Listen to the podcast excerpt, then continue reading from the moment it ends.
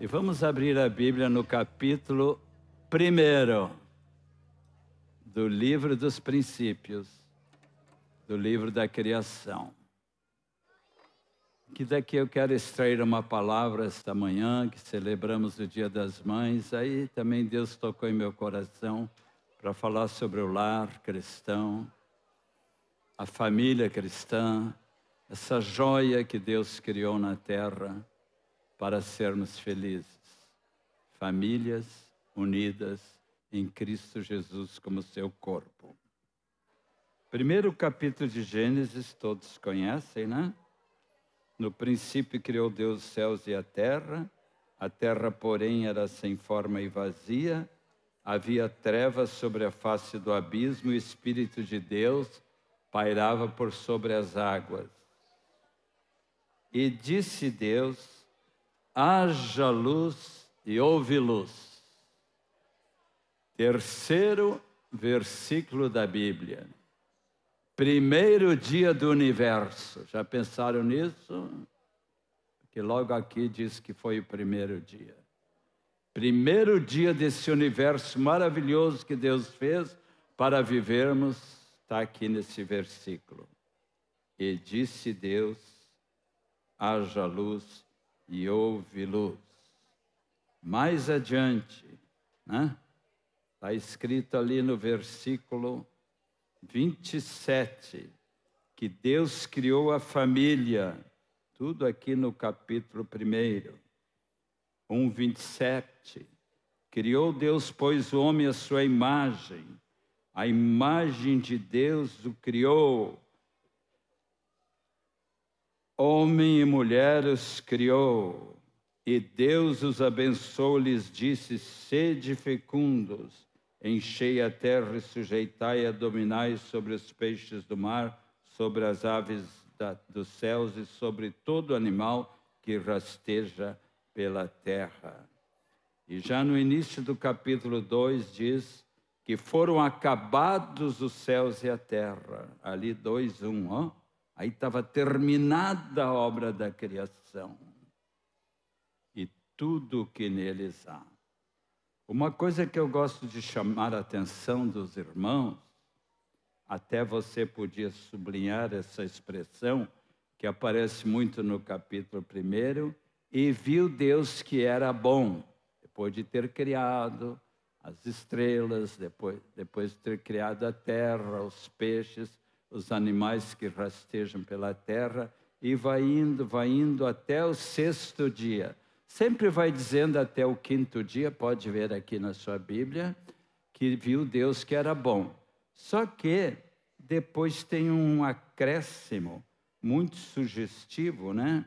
Uh, quando diz que Deus criou o homem e a mulher, ou seja, já no sexto dia, lá no versículo 31, encerrando o capítulo 1, diz assim: Viu Deus tudo quanto ele tinha feito, e eis que era muito bom. Notaram o acréscimo?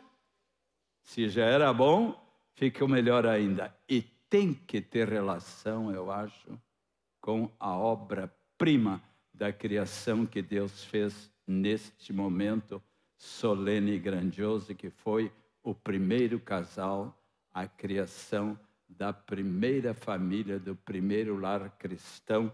Deus parece que estava satisfeito consigo mesmo, né?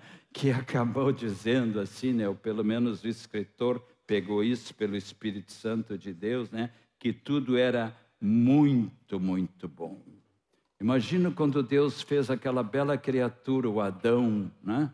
Tirada do pó da terra e a mulher tirada da costela de Adão. Interessante isso, né?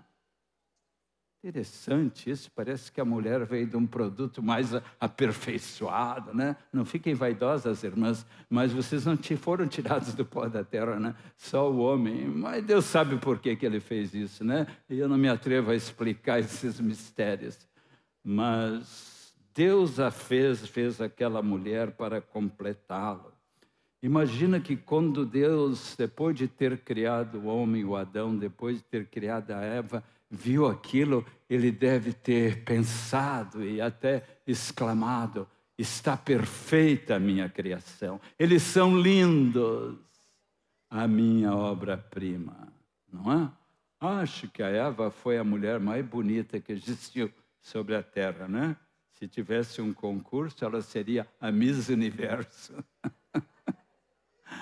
Mas deixa para lá, porque realmente Deus fez uma criatura muito agraciada através de uma obra já aperfeiçoada por Deus, não é? Às vezes os irmãos perguntam, por que da costela? Né? Esquisito isso. Aliás, eu queria um dia fazer uma pergunta para o Tobin, já vou perguntar, já que ele cuida dos ossos, né? É verdade que o homem tem um osso a menos ou essa é piada? É, piada, né? Porque parece que está faltando até hoje, né? Uma costela saiu do homem, né? Impressionante isso aí, né? Mas, irmãos, é glorioso que Deus fez, né? E eu quero me alegrar com vocês, né? Por Ele ter feito esta que eu gosto de chamar a primeira instituição divina sobre a terra e que exige de nós muito respeito, muito valor. A palavra fala lá em Hebreus: digno de honra sobre todos seja o matrimônio. O matrimônio que hoje é tão escarnecido, né? Pelas pessoas que não, não conhecem a Deus, que não sabem do propósito de Deus e que, na sua ignorância, dizem que uh, Deus não existe, coisas desse tipo, escarnecem do matrimônio, só fico pensando no juízo de Deus sobre essas pessoas. Então, aqui está a obra-prima de Deus. Interessante que a família maior de Deus só veio quatro mil anos depois disso aqui.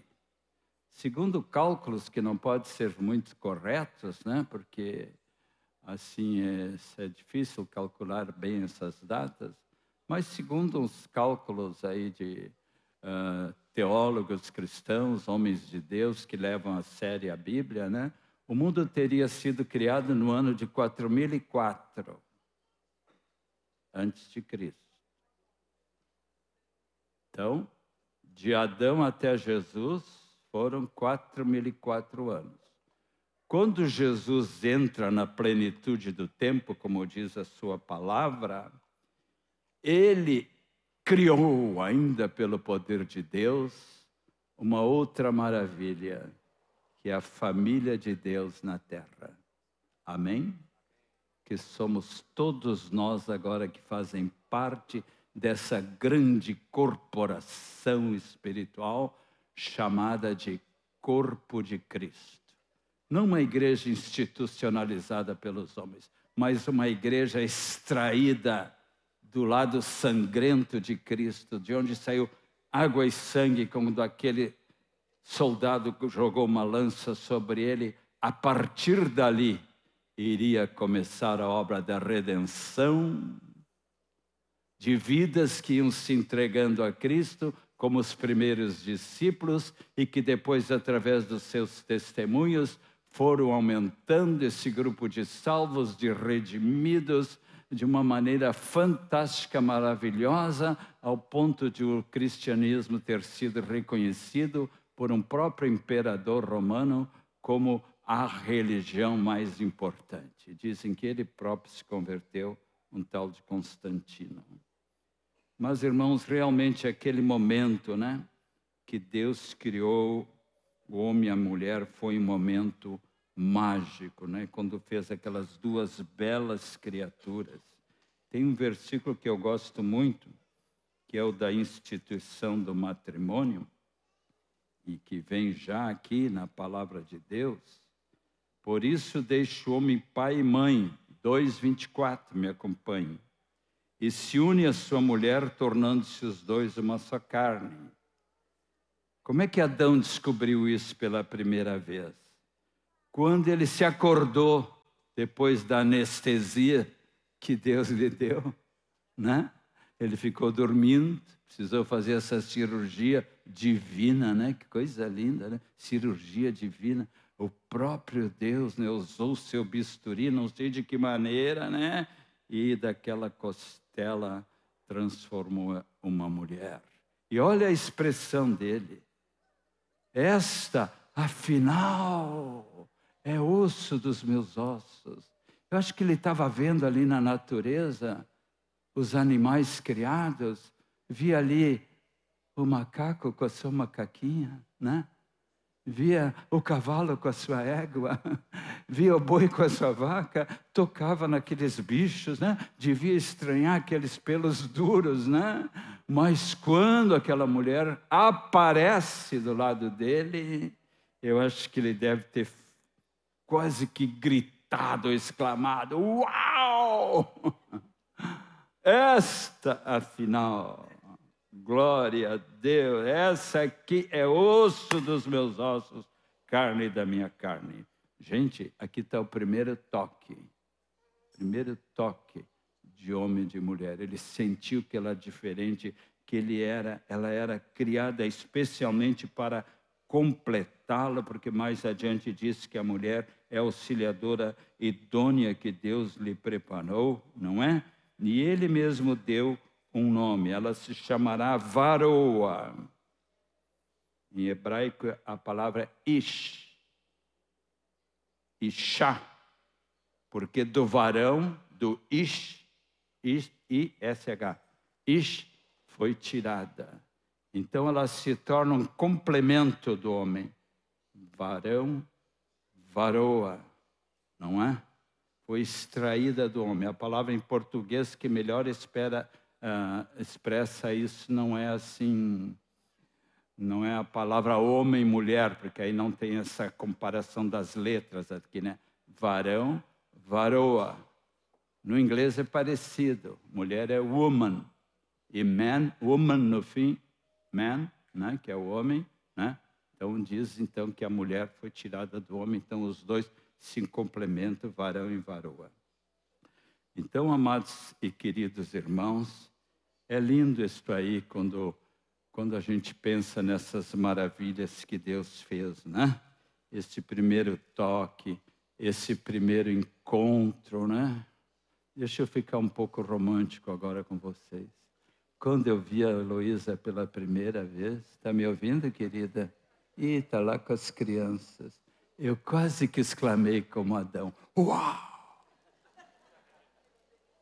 E foi amor à primeira vista, gente. Já testemunhei isso aqui nas nossas bodas de ouro, né? Que alguns tiveram aqui um ano e meio atrás, não é? Então, e quando eu a vi entrando ali na nave do templo, nós casamos numa igreja luterana aqui no bairro Navegantes, quando ela vinha entrando com aquele vestido de noiva maravilhoso, com aquele sorriso cheio da graça de Jesus, é um instante que eu jamais me esqueci. Eu lembro aquela música do Azap, um instante que fica eterno. Conhece? Um momento que fica eterno, né? Pois é, até agora eu me lembro daquele momento. Feliz o varão, feliz a varoa, feliz o homem, feliz a mulher que encontra o parceiro ideal para complementar a sua vida. Você encontrou, né, João Nelson? Olha que cara feliz. A tua Cirlei é uma preciosa. A tua Madalena Zezinha é outra. A tua Rita é muito preciosa. Nós somos muito abençoados, não é, Ismael? Os pastores dessa congregação. Ninguém ouviu, mas ele exclamou: Oh, glória! Amados, tudo isso é tão lindo, né? Pena que tudo isso foi estragado no início. Com o que eu chamo a ruptura da família depois daquele casamento abençoado por Deus, por um tempo, por um momento que devia ser eterno, de repente vem um corte brusco assim, e que cortou violentamente a comunhão do homem e da mulher com Deus. E os dois caíram no fundo do poço da desgraça, se envergonharam, se cobriram com folhas, já começou a criar-se uma animosidade entre os dois, não é? Aliás, eu deduzo que esse Gênesis 3,12 aqui está inserido, ao meu ver, a primeira briga do casal. Porque o homem se queixou da mulher quando Deus disse para ele, 3, 11 e 12: Comeste da árvore de que te ordenei que não comesse? Então disse o homem: A mulher que tu me deste, ó, pá, botou toda a culpa nela. Isso não acontece hoje de vez em quando também? Ó, tá pondo a culpa em Deus se queixando da mulher. Eu acho que ele já deve ter uma briga, tido uma briguinha antes. Mas mulher, por que que tu foi ouvir a voz daquela serpente? Por que tu não me chamou primeiro? Realmente, ela falhou. E o diabo aproveitando-se da fragilidade da mulher naquele momento, né? Enredou ela de tal maneira que conseguiu também enredar o seu marido e o panaca foi junto. É um panaca mesmo. Porque alguns às vezes gostam de culpar Eva mais do que o homem. Não, isso não é justo. Assim como Adão fez. Mulher que tu, ainda está se queixando de Deus, tu me deste, não é? Me, me, me levou para este caminho.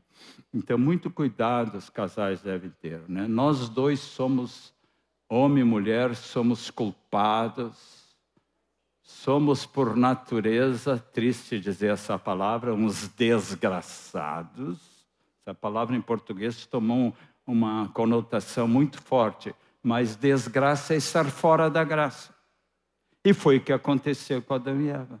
Eles perderam aquela comunhão graciosa, maravilhosa, aquela unção do Espírito Santo que estava sobre ele, aquela comunhão toda hora do, do crepúsculo lá no jardim, né?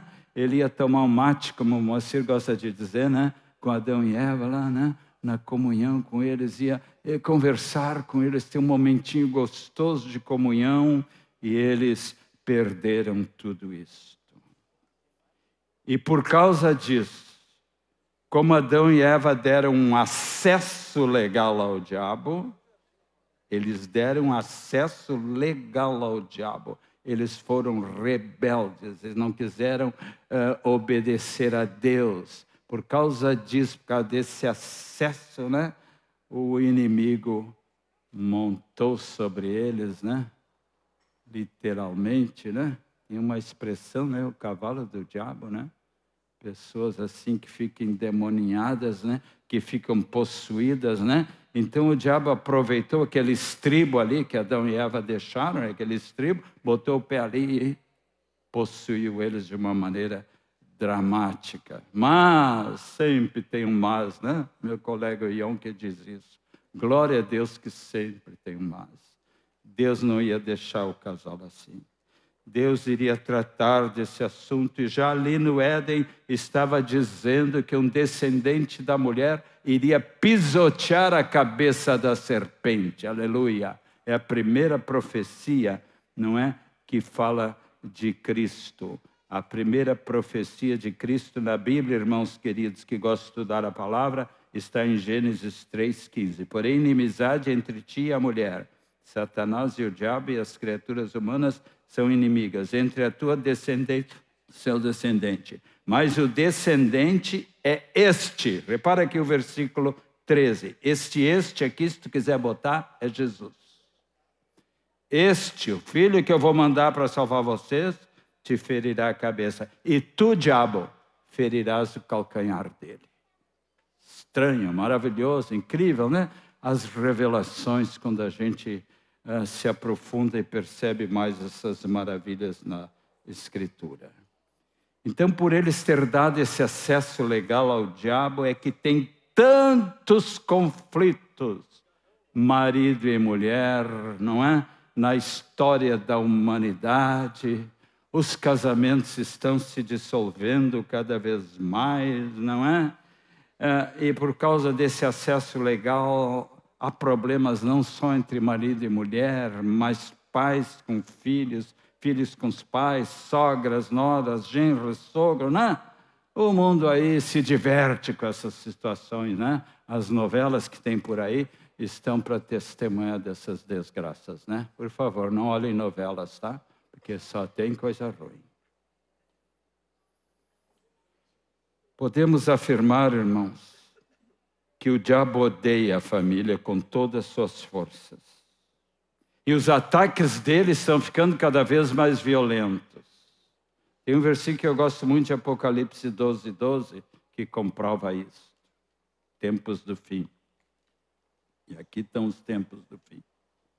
Pouco tempo lhe resta, Apocalipse 12, 12. Resta para o diabo. E ele desceu até vós cheio de grande cólera. O diabo está furioso, está raivoso, e ele está rangendo seus dentes cada vez mais para devorar muitas pessoas nessa terra e está tendo muito sucesso no teu, seu projeto iníquo, malvado, perverso de acabar com a família, porque ele detesta a família. Porque a família é uma representação de Cristo e a igreja, como vamos ver mais adiante. É uma representação muito clara disso, né?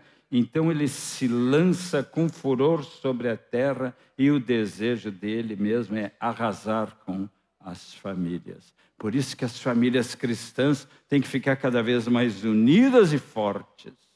Amém? Para nós suportarmos essa avalanche que vem contra nós, que está cada vez mais intensa e mais difícil ainda. Eu lembro quando era jovem, né? não tinha essa pornografia exposta que tem hoje aí no mundo.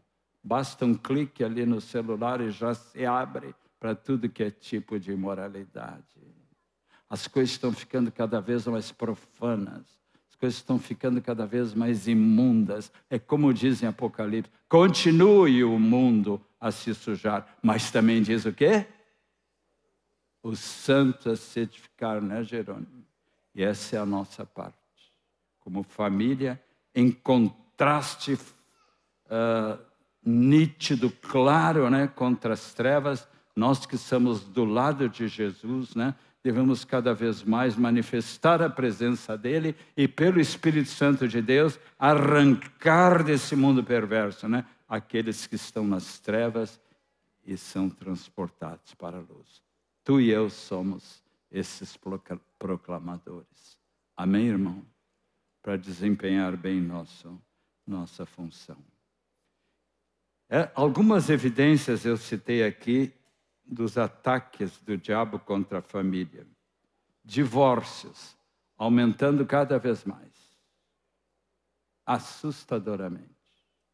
Tem capitais brasileiras, como Brasília, que há muito tempo o índice dos divórcios é maior do que os índices dos casamentos.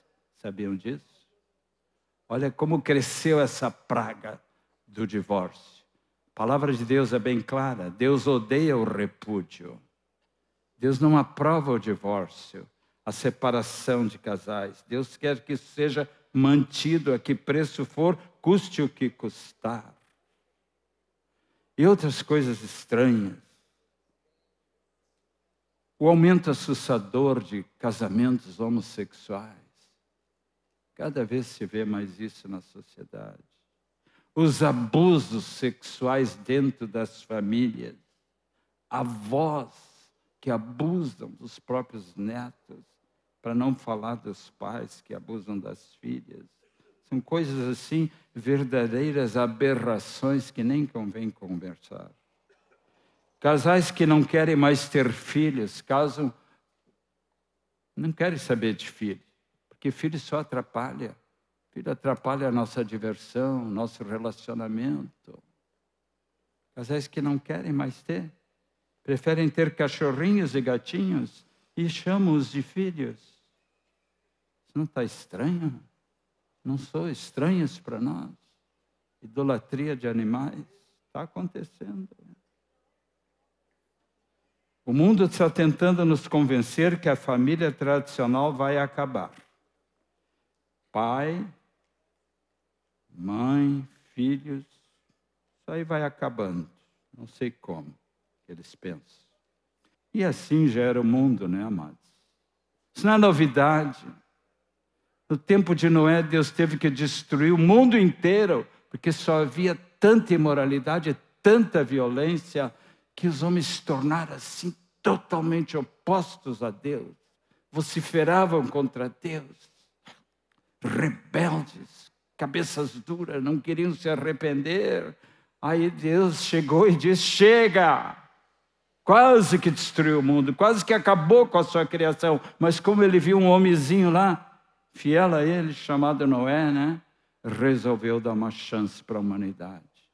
Aquele homem foi fiel, o justo Noé com a sua esposa, com seus três filhos e suas três noras, foram salvos dentro da arca, enquanto a humanidade toda era afogada nos oceanos deste mundo, até sobre as mais altas montanhas, Pode imaginar o pico Everest debaixo d'água?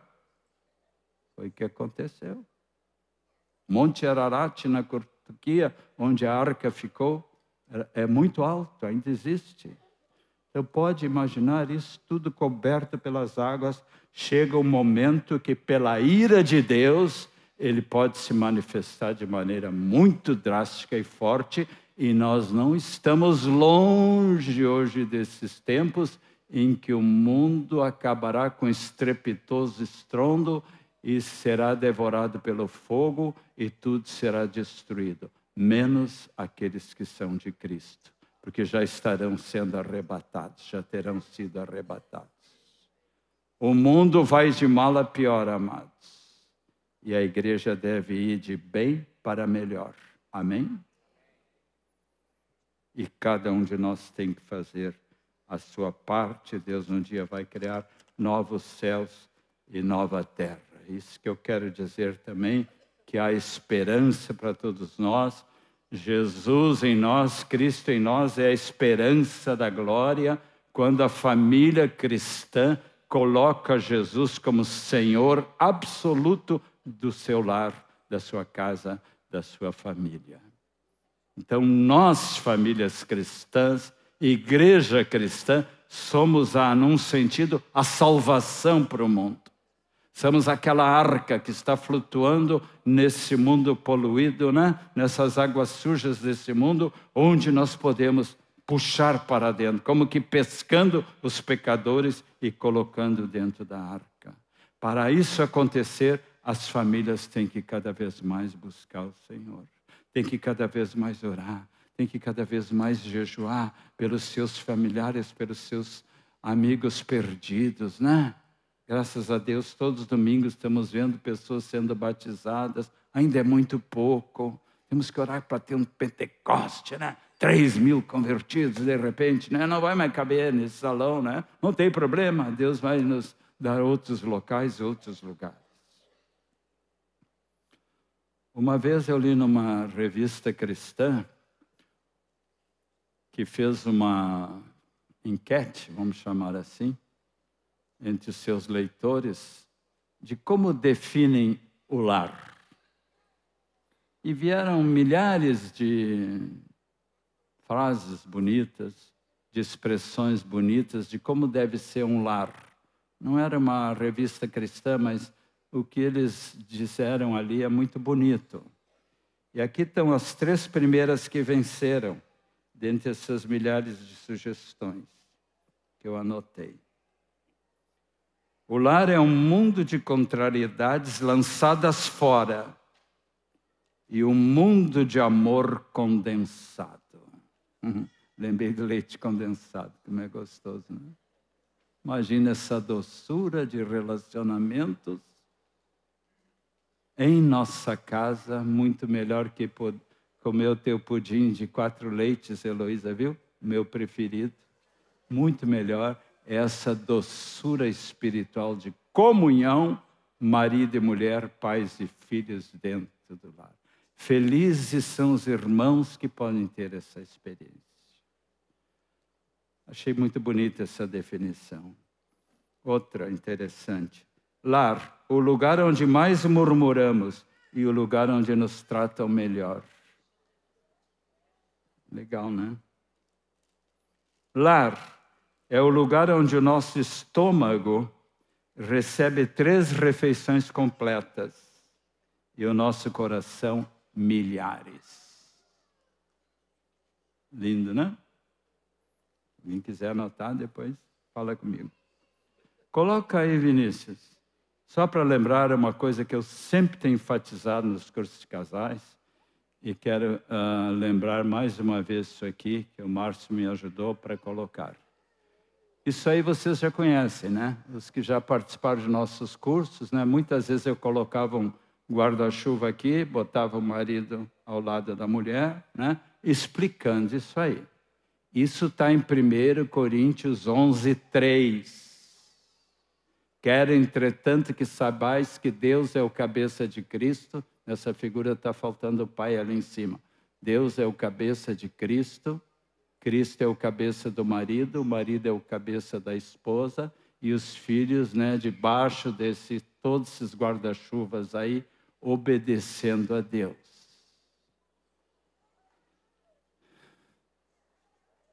Tem indícios aí no mundo que está ficando cada vez mais feroz contra a palavra de Deus, de proibir nas mídias sociais um versículo como este ou Romanos 1, que fala das perversidades sexuais, dos abusos.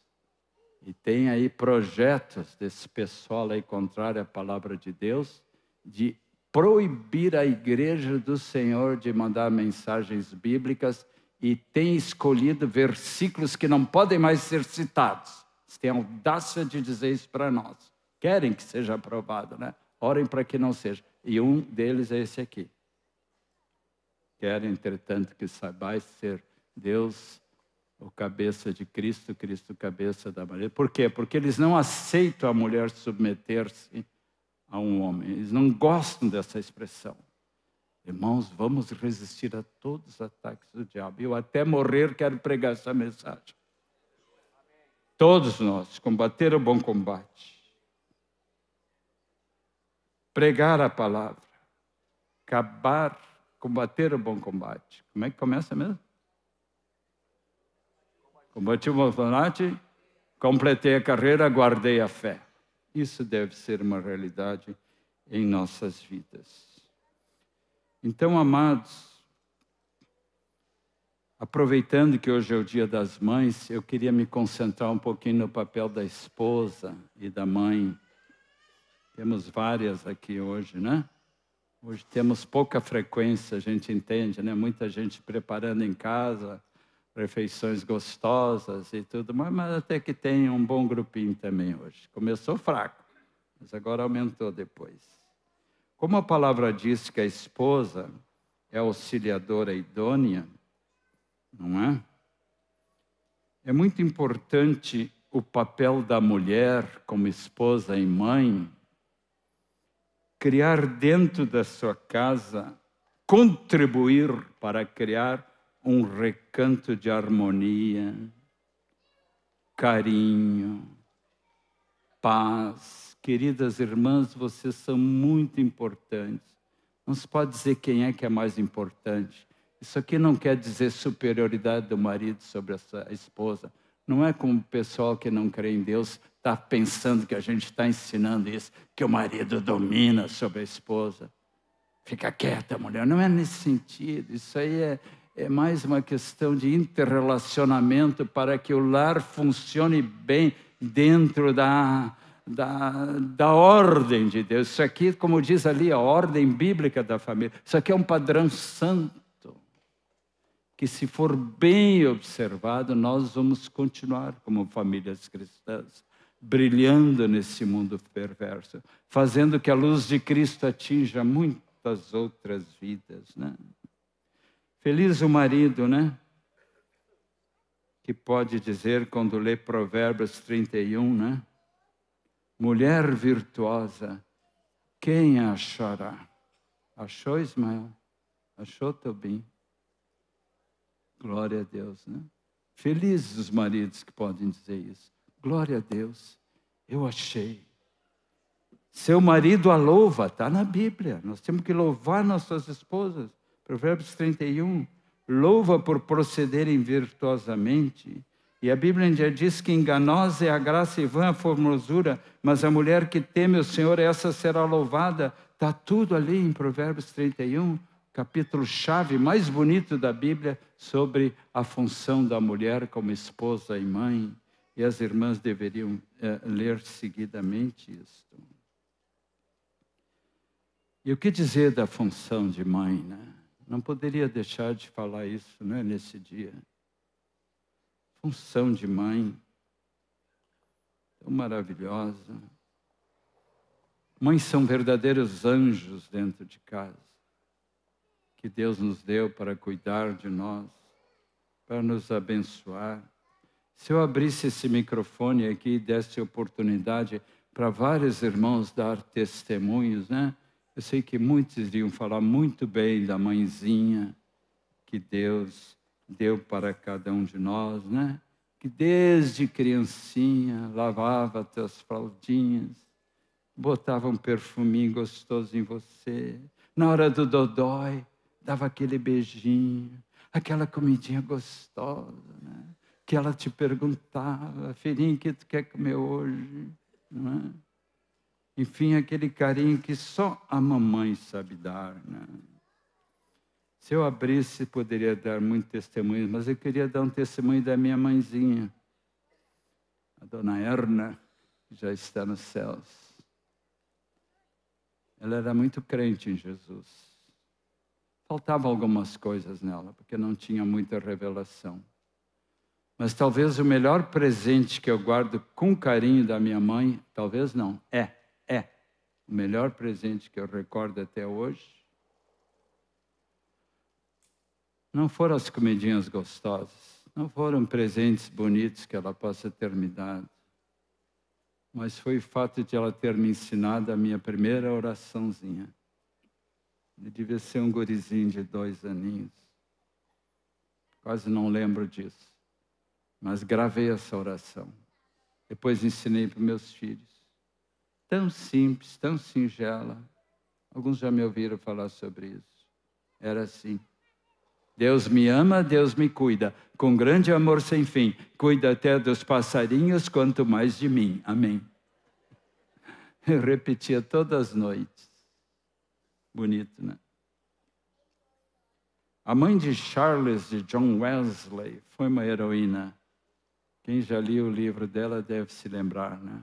Ela teve nada mais, nada menos do que 20 filhos nos tempos lá da Inglaterra do século XVII, né, que era comum famílias muito grandes. E ela se devotava semanalmente, uma hora por dia, durante a semana, para ensinar particularmente cada filho e ensinar todos juntos, junto com seu marido. Não é? Mas a história narra, assim, que ela esforçava mais do que o marido de ser aquela mãe que iria instruir bem, né? Filho meu, não deixe o ensino do teu pai e não deixe a instrução da tua mãe. Susana Wesley levava, levava isso muito a sério e ensinava para os seus filhos. Mastigava o conteúdo da palavra, colocava muito, desde pequenininho, a palavra de Deus. Quando eles chegavam à adolescência, imagina só, ela ensinou até grego e hebraico mulher muito culta, ensinou as línguas originais da Bíblia para os seus filhos. Né? A Bíblia fala da, de outra mãe, na Bíblia chamada Eunice, que diz ali que desde a infância ele sabia as sagradas letras que o tornaram sábio para a salvação pela fé em Cristo Jesus. Timóteo, discípulo de Paulo um jovem pastorzinho que se tornou companheiro de Paulo, muito bem treinado por sua mãe e por sua avó Lloyd. O marido era incrédulo, né? não era convertido. Então há tantos relatos de histórias maravilhosas, de mães maravilhosas, por isso se criou até um ditado, né? Atrás de um grande homem de Deus, completem. Hã? Sempre tem uma grande mulher. É verdade. As mulheres exercem um papel que às vezes nem elas se dão conta da importância. Não vou dizer que é maior do que o do marido, não é nisso que eu estou pensando. Mas marido e esposa cooperando junto com Deus vão ajudar para tornar o seu lar cada vez mais abençoado.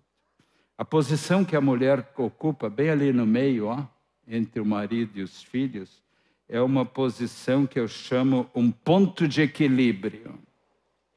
A mulher ajuda a criar, assim, dentro de casa, um certo equilíbrio emocional, espiritual, ajuda quando está havendo algum desvio, alguma coisa que Deus não se agrada. Se ela tem um marido convertido, melhor ainda, né?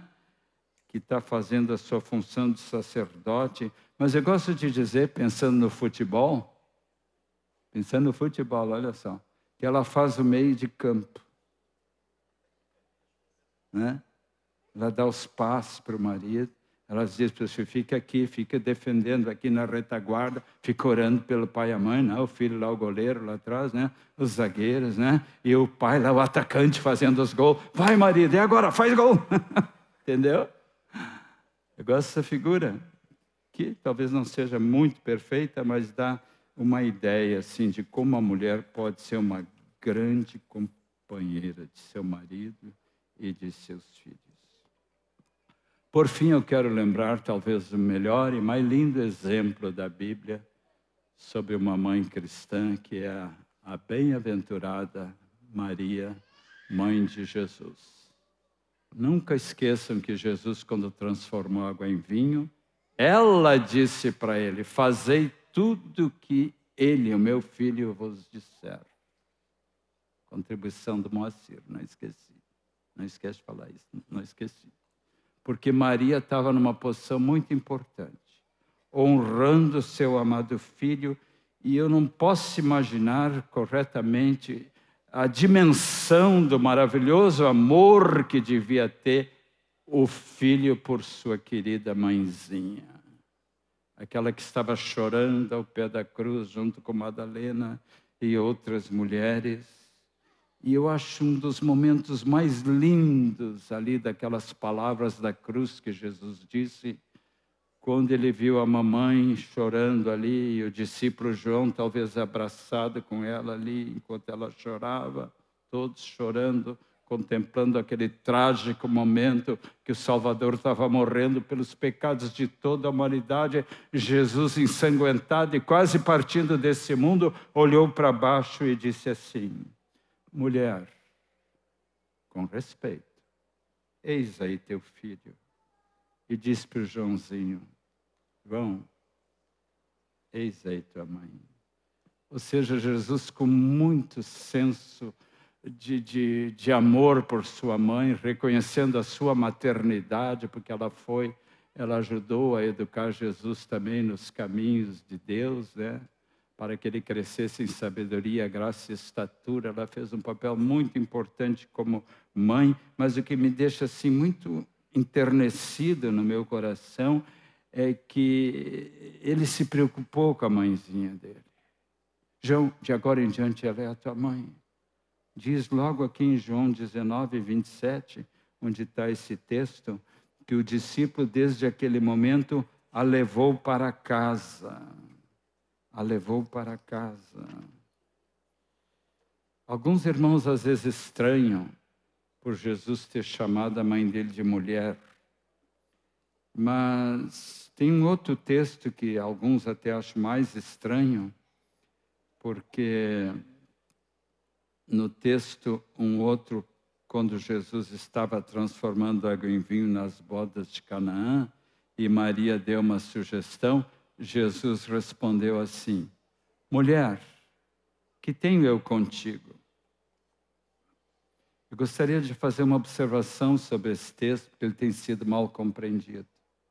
Segundo o nosso querido vô Moisés, que já está na glória, ele dizia que a melhor tradução deste texto de João 2 é uma que aparece na Bíblia NVI, e outras Bíblias também que trocaram no, no, sentido aqui da nossa ARA, né, que é a revista atualizada, que é a que nós mais usamos, a melhor tradução é essa.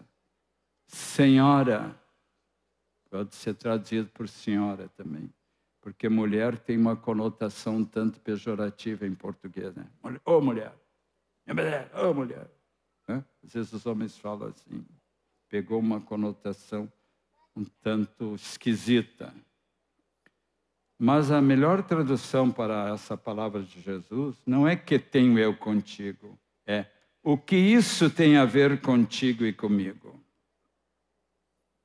Tem tradutores da Bíblia que até hoje estão tentando aperfeiçoar e nós devemos dar uh, razão a esses homens quando conseguem descobrir a, a riqueza do texto grego e esclarecê-lo melhor para nós.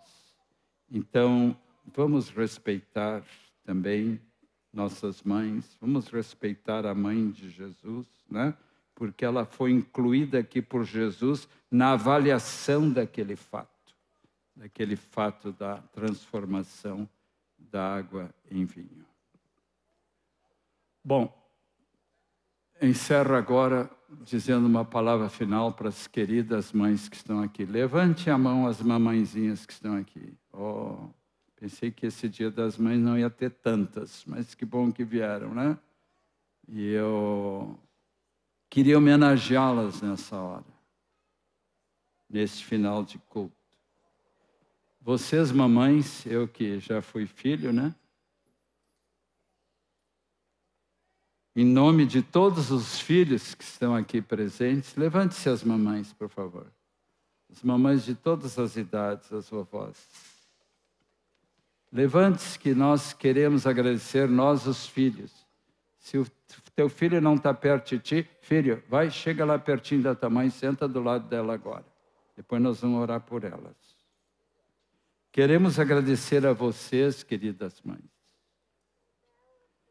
a bela e importante função que Deus deu a vocês, especialmente as convertidas, as que são discípulos de Cristo, né?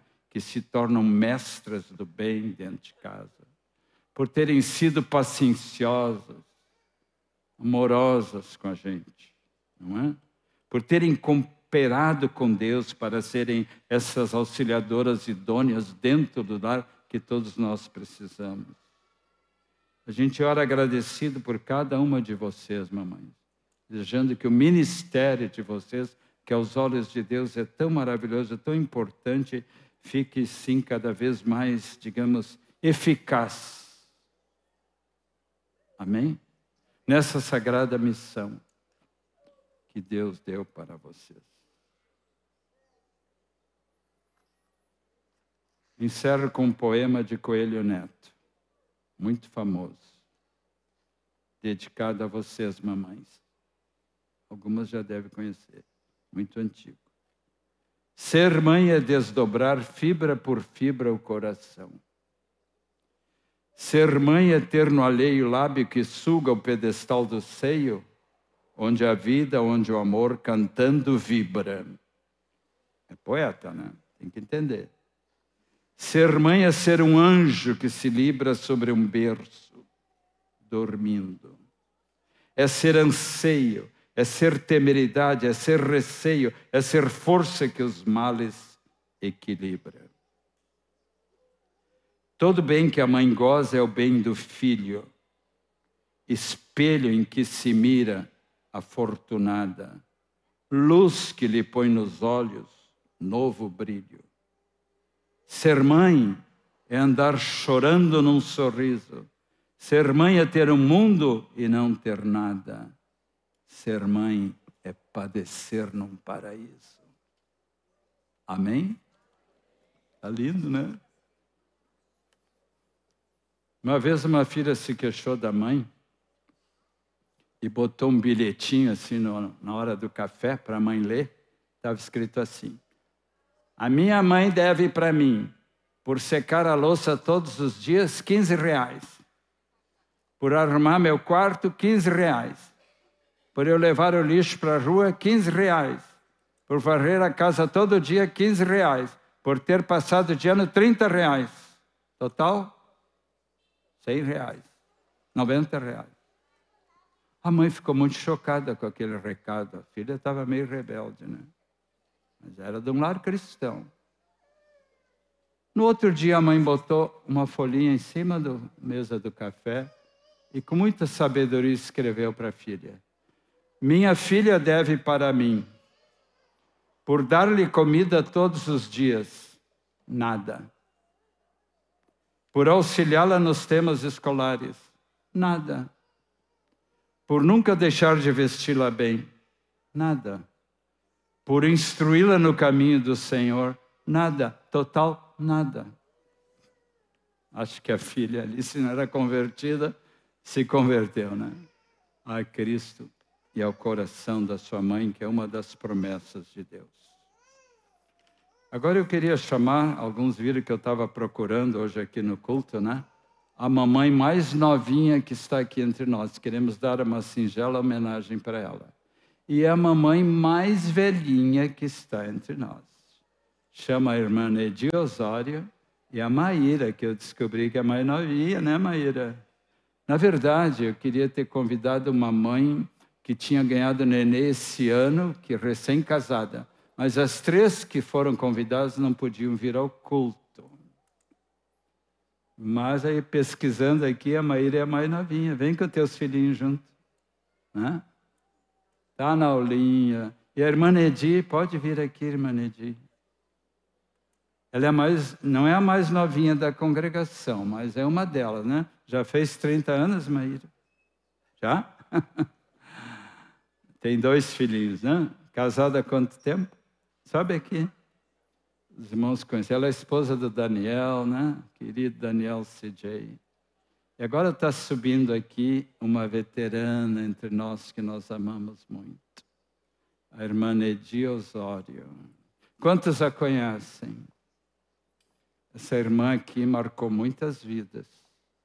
Ela é uma das pioneiras convertidas na nossa congregação no tempo da Igreja Metodista Wesley do pastor Erasmo. Tá? Hum? E a dona Gelsa. Muitas reuniões de oração foram realizadas na casa dela. Até hoje, não sei. Para um pouquinho. Ainda continua. Quantas irmãs que estão aqui que iam e ainda vão nas reuniões de oração da casa. Ó, oh, tá a Jussara aí, tá a Nilda, a Ingrid não veio hoje, tem a Margit, né?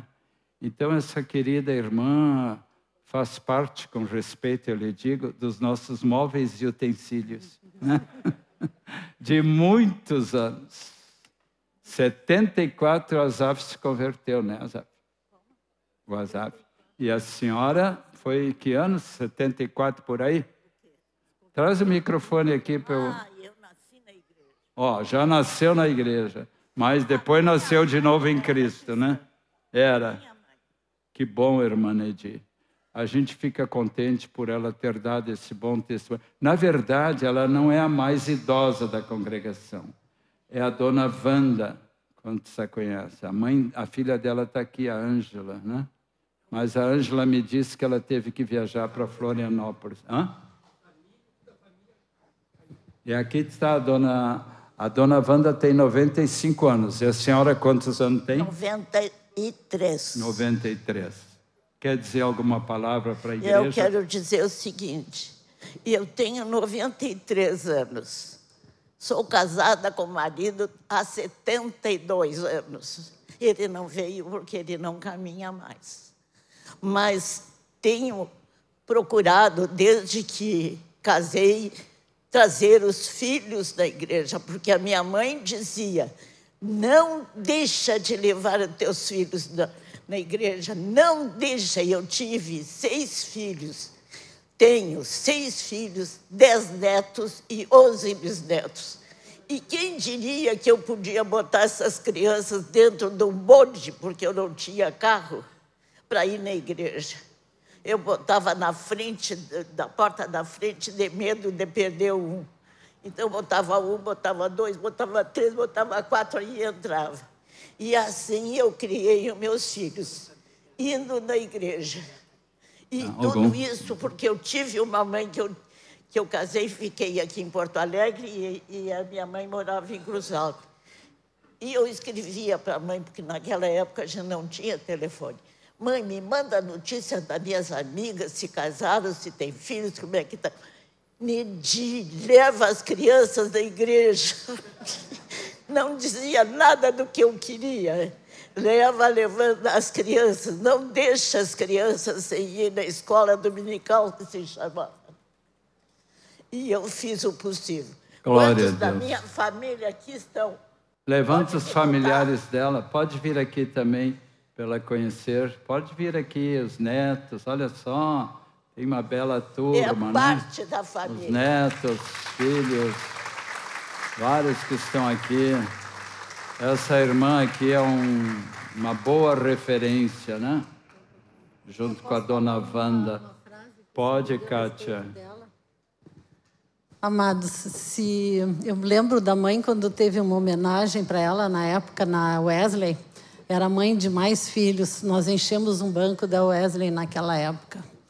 E passando esse tempo todo, eu quando penso na mãe, eu me vem uma palavra lá em Mateus 23, se não me engano, que Jesus fala: Eu quisera vos reunir como a galinha que ajunta os seus pintinhos debaixo das suas asas. Essa realidade espiritual eu vi se realizar de uma forma muito natural da vida da mãe, em forma de acolhimento, de provisão, de aconselhamento, de levar toda a sua família para o Senhor Jesus e a Ele dar glória. Por isso eu louvo ao Senhor pelo testemunho da vida dela todos esses anos. Palmas para Jesus amado. Eu queria convidar o Azaf e a Rosana que, em nome da igreja aqui, entregasse um, um mimo para a senhora, escolhido pela Heloísa. Tá? Tá aqui, a Rosana vai entregar para ela e também para essa mãezinha aqui, bem novinha, essa aqui. Isso.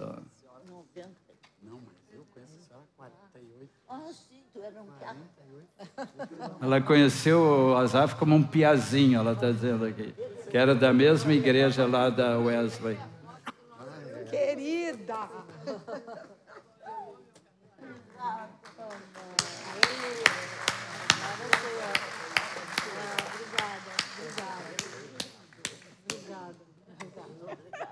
Vamos abençoar essas famílias amadas.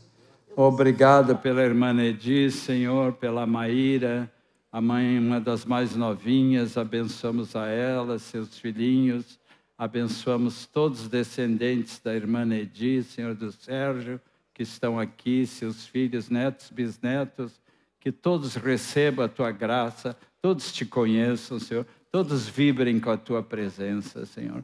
Obrigado que tu tens abençoado as nossas mães. Em nome de Jesus. E agora eu vou pedir para o Azaf encerrar com um cântico lindo da família, que está no teu primeiro CD, Família, um projeto de Deus. Fiquem mais um pouquinho aqui na frente e vamos ficar de pé e cantar juntos essa linda canção que há muito tempo não se canta, mas que é uma das mais, para mim, uma das mais bonitas do Azaf, porque marcou a nossa vida também. Aleluia. Criou Deus o homem, também a mulher, lhes deu um ao outro para amar e servir, e a ambos deu filhos para lhes dar alegria, formando assim a primeira família. Vamos de novo. Criou Deus, criou Deus o homem, também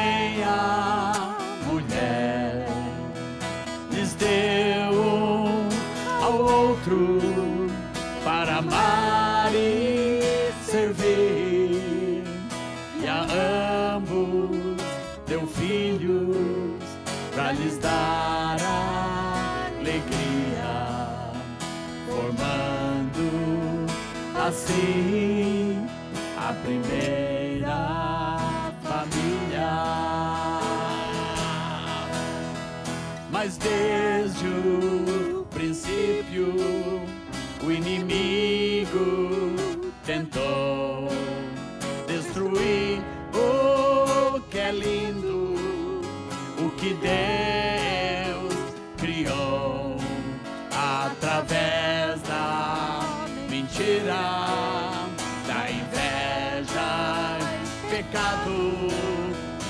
amor.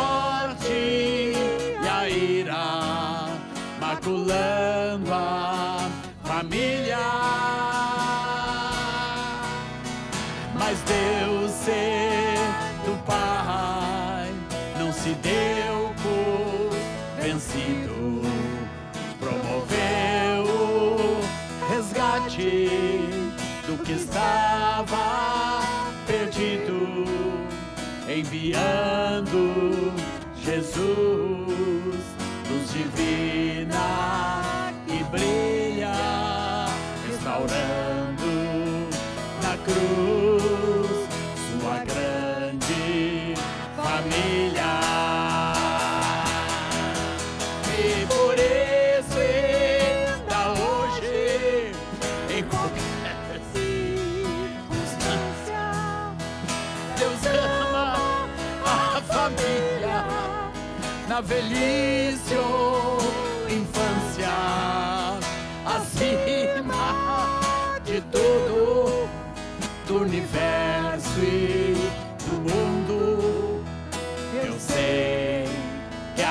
família, eu sei que a família, eu sei que a família é um projeto de Deus.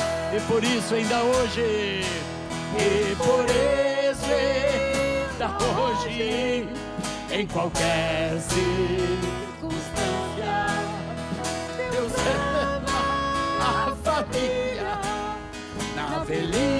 ou infância, acima de tudo, do universo e do mundo. Eu sei que a família, sim, eu sei, eu sei que a família, eu sei que a família é um projeto.